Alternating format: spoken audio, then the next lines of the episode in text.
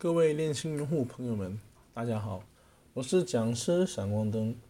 今天晚上我来跟大家聊一聊链信的根基，也就是区块链它的起源和发展历史，还有如今的主要应用。为了避免大家可能会有点混乱，下面我会按照区块链发展的时间顺序来进行讲述，务求每个人都能听懂。废话不多说。我们直接开始今天的课程分享。区块链是数字货币的最底层的技术，它保障了每一位互联网用户可以在没有相互信任的基础上达成共识。这应该是大部分人对于区块链的理解所在。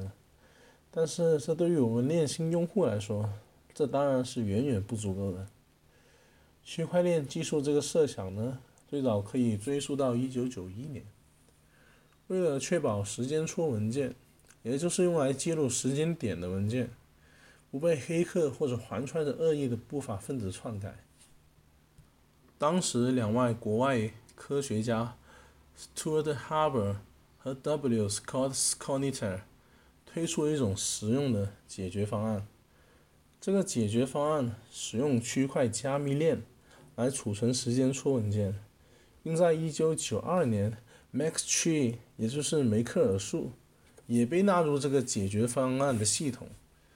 这种将多个文档归到一个区块的新技术，无疑大大提高了系统的效率。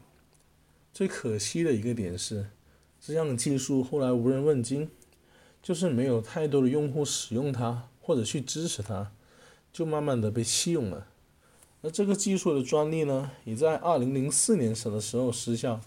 也就是比特币诞生的四年前，同时在2004年，电脑科学家和密码学爱好者 Henry Fenney 推出了一个名为 RPOW 的系统，即可重复的使用工作量证明机制，也就是现在的人们普遍称为共识机制的东西。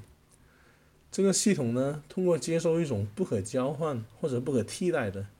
基于 Hashcash，也就是哈希的工作量证明代币来实现运作，同时创造出一种可以在任意用户之间传输的 RSA 算法的代币。POW 通过让持币者在一个完全值得信赖的服务器上注册账号，以此来解决双重支付的问题。该服务器的设计初衷。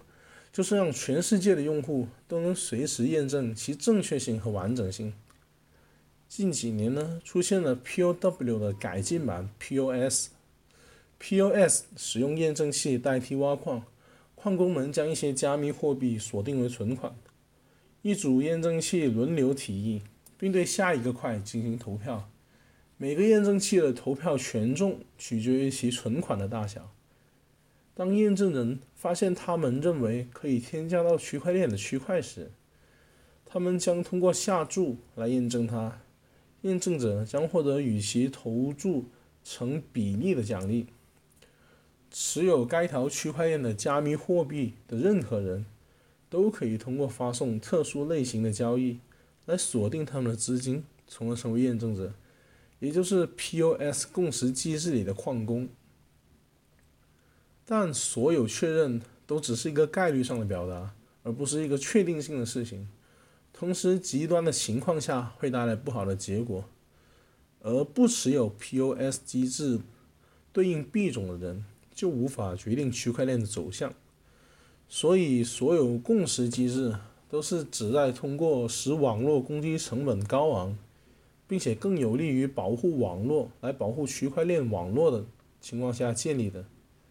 但是总而言之，POW 可以说是区块链的早期原型，也是数字货币史上的重要开端。这下面重头戏就来了。二零零八年年底，一个化名为中本聪的人发布了一份白皮书，并介绍了一种分布式的点对点的电子现金系统。也就是我们每个人都熟知的比特币。相较于 POW 可信任硬件计算功能，比特币则是采用了 Hashcash，也是哈希工作量证明的算法，通过分布式的点对点的协议来追踪和验证交易，从而预防双重支付，并且使用分布式分类账或区块链来记录信息，而不是将账户集中在单个实体，如银行或者集中在线的支付系统中的权限。因此，需要达成一般协议，以记录区块链上的每个地址、交易等的平衡等信息。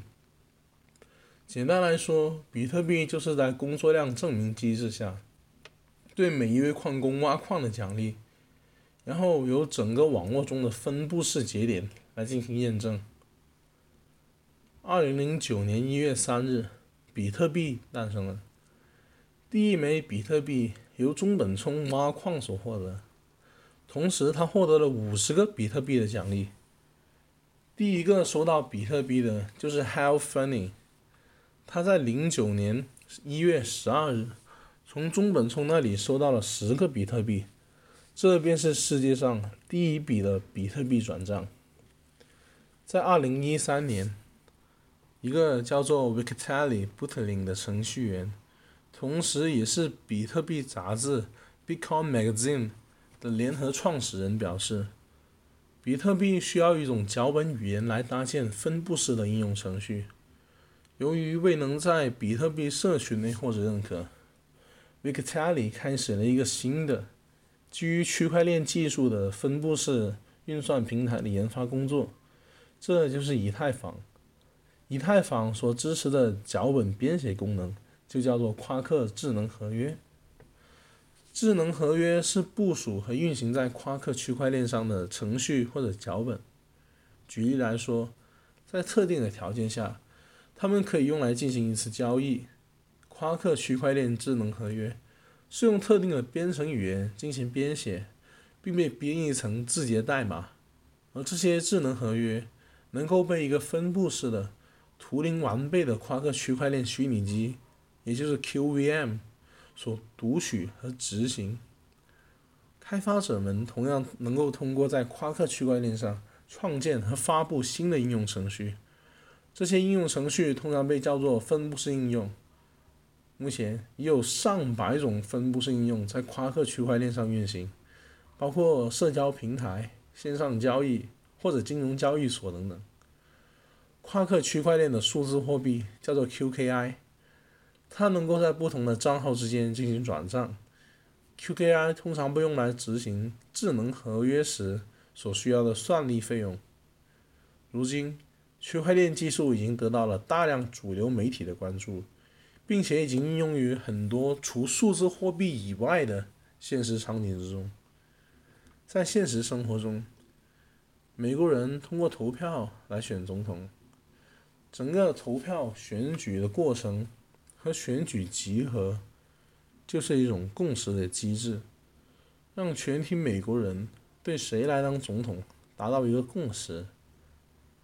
其中一个比较核心的思维哲学，也就是区块链的共识机制。区块链的共识机制发展到现在，已经演化成了是为解决区块链中的经济问题的一个机制了。在区块链活动中，每个矿工都是自私自利的，追求的是最大化的利益。一个节点的工作量，只有在其他节点也获得认同时才是有效的，并且加入了整个的区块链网络才能得到收益。所以遵守规则才能得到其他节点的认同。因此，基于这一点出发，节点就会自发的遵守协议。区块链的共识机制就是数以万计的独立节点，遵守了非常复杂的规则，通过异步交互自发形成的。区块链是数字资产背后的核心技术，也是支撑数字结构的资产。区块链的共识就必然包括数字资产的共识。节点是各处分散。而且是平行的，所以必须设计一套制度，来维护系统的运作顺序和公平性，统一区块链的版本，并奖励提供资源维护区块链的使用者，以此来惩罚恶意的危害者。那么，夸克区块链又是什么呢？夸克区块链，也就是 Quark Blockchain，早期呢是 Transport Internet Technology Limited 主导开发和维护的区块链项目。本项目一七年十一月底开始开发，二零一八年二月八日正式上线，后期转为区块链社区进行维护。主网的上线时间为二零一八年十二月五日十七点整，现在已经拥有上万名的活跃用户。夸克区块链加密使用和比特币类似的协议，用以确保安全。夸克区块链的目标是提供一个分布式的 Web 文件网络平台。让开发者可以在这个网络平台进行开发和运行 DAPP。夸克区块链是一个区块链的平台，人们可以在这个上面使用区块链技术。夸克区块链支持智能合约的功能，因此开发者可以建立属于他们自己的区块链应用。同时，夸克区块链。还支持图灵完备，并以 POS 做共识算法。QKI 的持有者可以决定系统的升级路线与优先级。现在，我们的链信，也就是夸克链信，是新加坡链信国际基金会基于夸克区块链开发的一款区块链电商社交融合型软件。目前已有千万用户。夸克链信利用夸克区块链的智能合约功能，让 CCT 流通在了夸克区块链的网络上。还有我们平时使用的钱包，也就是 QK Bill，使用混合技术开发的区块链钱包，支持 Quark Blockchain ETH 上的所有加密资产。所以到这里，我们可以看到，区块链的发展历史不长，但是呢，它的作用已经非常广泛，渗透到了你平时能注意到的，或者你注意不到的方方面面。